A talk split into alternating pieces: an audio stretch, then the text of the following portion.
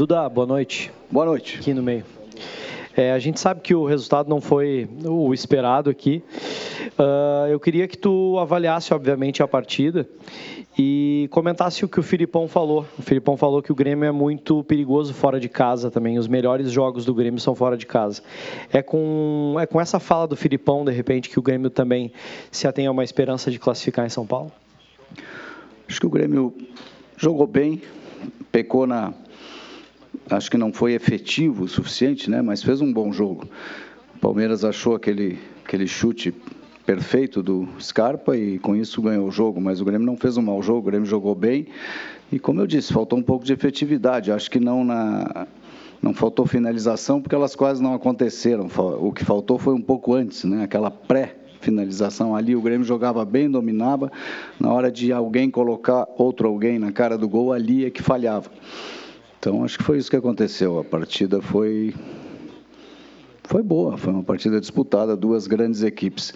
Sobre reverter lá, é, são nós estamos perdendo de 1 a 0 e temos 90 minutos para empatar esse jogo ou virá-lo.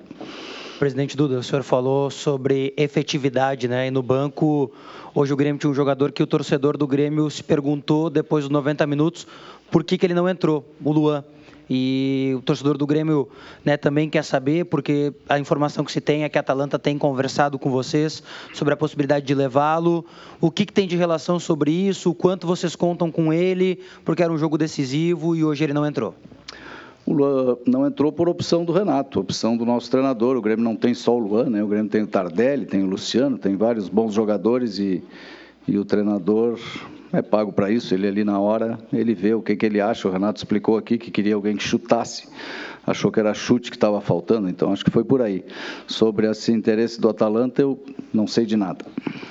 Presidente, os dois técnicos falaram mal da arbitragem. Tanto o Felipão reclamou que o árbitro segurou demais o jogo e o Renato reclamou do tempo dos acréscimos.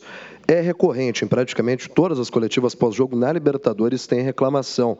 Até que ponto isso preocupa o senhor em cima dessa questão? A gente já viu nas redes sociais reclamações. O senhor acha que em algum momento o Grêmio foi prejudicado e precisaria do uso do VAR na noite de hoje?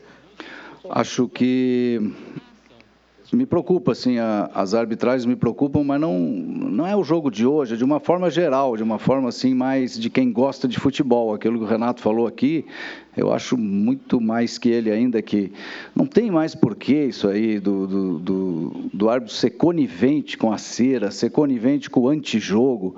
Pelo amor de Deus, nós estamos num, né, já em em 2020 quase, e, ainda acontece esse tipo de coisa, é quase ridículo. Uh, o jogador que se atira no chão, finge que está lesionado, aí entra a maca, ele levanta e fica bom, aí ele tem que sair porque faz parte. Aí logo em seguida o juiz já permite que ele entre, não, não adverte, não vai. Isso aí não tem cabimento, isso aí tem que acabar, não é possível. Isso é o, é o famoso antijogo, tem que ser coibido. Nesse sentido, o Grêmio hoje foi prejudicado, mas por isso que eu digo, eu estou falando como um apreciador do futebol. Daqui uns dias pode ser que a gente seja beneficiado por isso. Acho que não foi decisivo, inclusive, o decisivo foi aquele gol que o Scarpa fez. Mas isso aí tem que acabar, isso aí já está ridículo. Presidente Duda Crefe, é, há pouco o senhor falou aí do Luan, que o Luan foi uma opção do Renato, não tê-lo usado, tudo bem.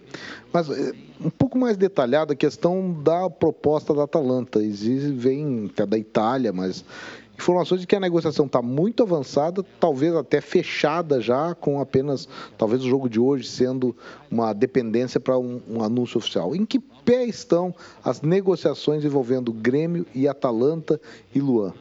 Iniciais, não existe negociação, estão já em vias de ser negociada. Então, Como eu, vou ser bem norte aí para. Ser bem sincero sobre isso. Como eu te disse, eu não sei de nada sobre isso. Quer dizer, é, eu não sei de nada oficialmente. Né? O presidente que trata desse assunto não me falou nada. Eu acredito que fechado absolutamente não está, porque senão ele teria me dito.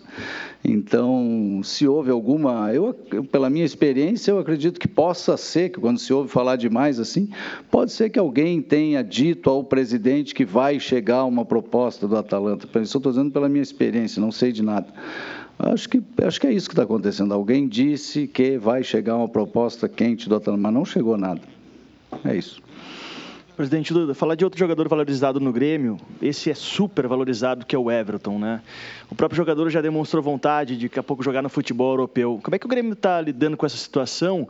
Daqui a pouco não conseguir vender o jogador, o Everton pode ficar um pouco frustrado. Como é que está a cabeça do Everton? Como é que o Grêmio está lidando com essa vontade dele de daqui a pouco jogar no futebol europeu agora ou mais para frente?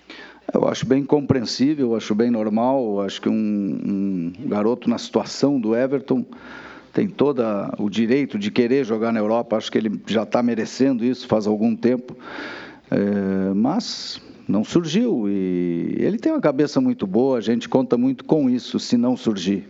Acho que ele vai, ele vive bem aqui. Ele gosta do Grêmio, gosta de jogar no Grêmio. Não vai ser um grande problema. Pode haver alguma frustração, claro. Eu ficaria um pouco frustrado no lugar dele, mas acho que não vai ser um grande problema porque ele é um guri cabeça boa.